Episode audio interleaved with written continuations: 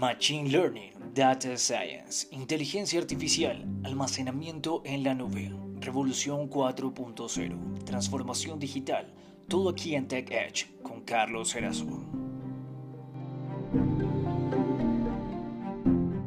Bienvenidos a un nuevo episodio de Tech Edge. Un saludo muy especial para quienes nos vuelven a acompañar y también para aquellos quienes por primera vez nos siguen en este espacio dedicado a las novedades del mundo tecnológico. Hoy hablaremos sobre educación virtual de la mano de Nuno Fernández, CEO global de Ilumno. Pero, ¿qué es Ilumno?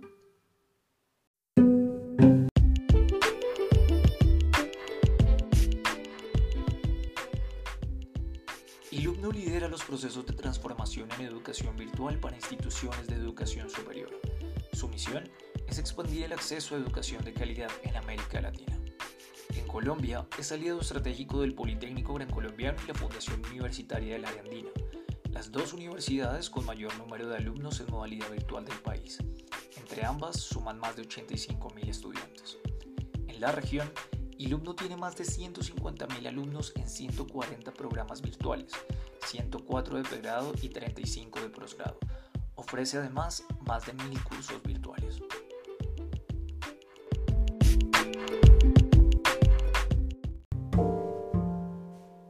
Personajes Tech Edge.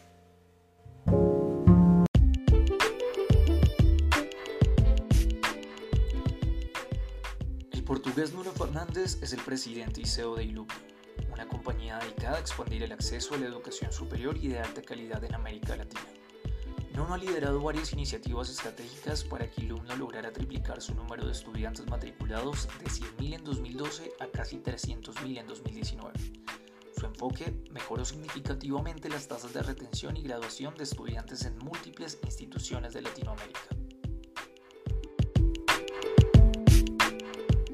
Sin más preámbulos, saludamos a Nuno Fernández, quien está radicado en Miami, experto en educación virtual, que hoy comparte su conocimiento y su perspectiva sobre la situación que vivimos, sobre Ilumno y sobre lo que hace su compañía con instituciones de educación virtual en todo el continente.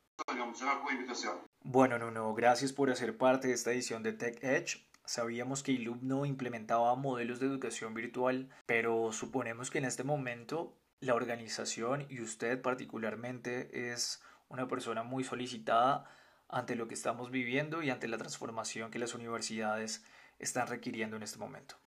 Bueno, así es, así es. La verdad que muchas universidades lo están buscando. Obviamente esta coyuntura que es muy desafortunada ha forzado a las universidades a moverse a la educación virtual en espacio de semanas. En Colombia, 10% de los alumnos ya estudiaban en modalidad virtual antes del coronavirus. Ahora es 100% porque es la única opción que hay. Lo que es importante decir es que la educación eh, remota o teleclases no es una educación virtual moderna. es el mejor esfuerzo que las universidades pueden hacer para entregar educación a sus alumnos, pero obviamente no, no, no es la educación virtual moderna como nosotros la entendemos desde el un elemento importante de la respuesta que nos acabo de dar es que las teleclases no son educación virtual moderna. Entonces quisiera que por favor nos contara un poco más en detalle qué las diferencia. Lo mismo que decir que hacer una película es filmar una obra de teatro. O sea, hacer una película no es filmar una obra de teatro. O una película requiere recursos, tecnología, procesos diferentes a una obra de teatro. La virtualidad es lo mismo. O sea, esa virtualidad no es poner a un profesor a hablar a una cámara. Entonces, para contestar su pregunta, lo que siempre decimos a una universidad que, que quiere ofrecer virtualidad es que tiene que estar preparada para hacer una verdadera transformación digital. Perfecto, Nuno. ¿Y cómo sería esa transformación?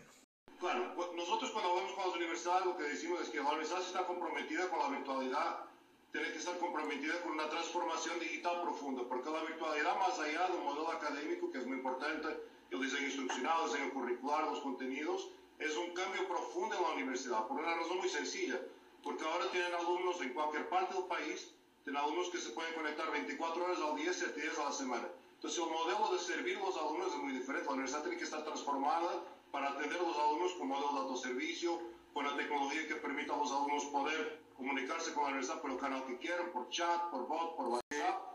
Requiere un cambio de proceso muy profundo que va mucho más allá de tener contenidos virtuales. Entonces, eh, esa es, es, la importancia de la educación virtual, la universidad entiende que tiene que de verdad tener una transformación digital de adentro hacia afuera para poder servir al alumno de una manera que es muy diferente a la presencialidad. Perfecto, no es clara su postura frente a la transformación digital que tienen que iniciar muchas instituciones de educación superior y también surgen otras preguntas como si la educación virtual es de menor calidad que la educación presencial y si eventualmente esta modalidad virtual va a reemplazar la presencialidad. Nosotros creemos virtual o presencial no hay una que es mejor que la otra, es la que más le convenga al alumno. Lo que sí creo es que la educación virtual viene creciendo en Latinoamérica y en Colombia en específico a ritmos acelerados. Este efecto ahora va a hacer que ese, ese crecimiento sea todavía más acelerado. Pero de nuevo, al final, los alumnos son los que deciden. Algunos alumnos van a decidir estar presencial, algunos alumnos van a decidir estar virtual, algunos alumnos van a decidir estar en modalidad mixta y al final, con todo esto, el que va a, seguir, el que va a salir ganando es el alumno que va a tener más opciones para, para poder elegir la modalidad que más le conviene. Era Nuno Fernández, CEO global de Ilumno. Muchas gracias por haber hecho parte de Tech Edge. Un saludo. Por favor, un placer. Muchas gracias por la invitación.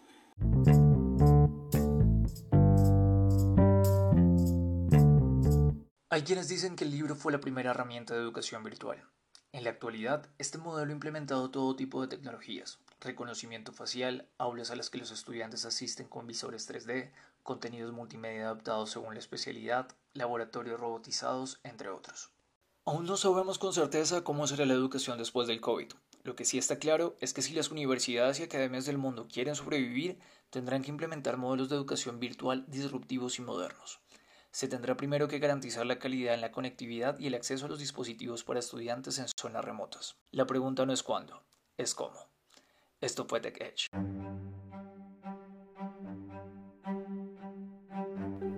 Machine Learning, Data Science, Inteligencia Artificial, Almacenamiento en la Nube, Revolución 4.0, Transformación Digital, todo aquí en Tech Edge con Carlos Erazo.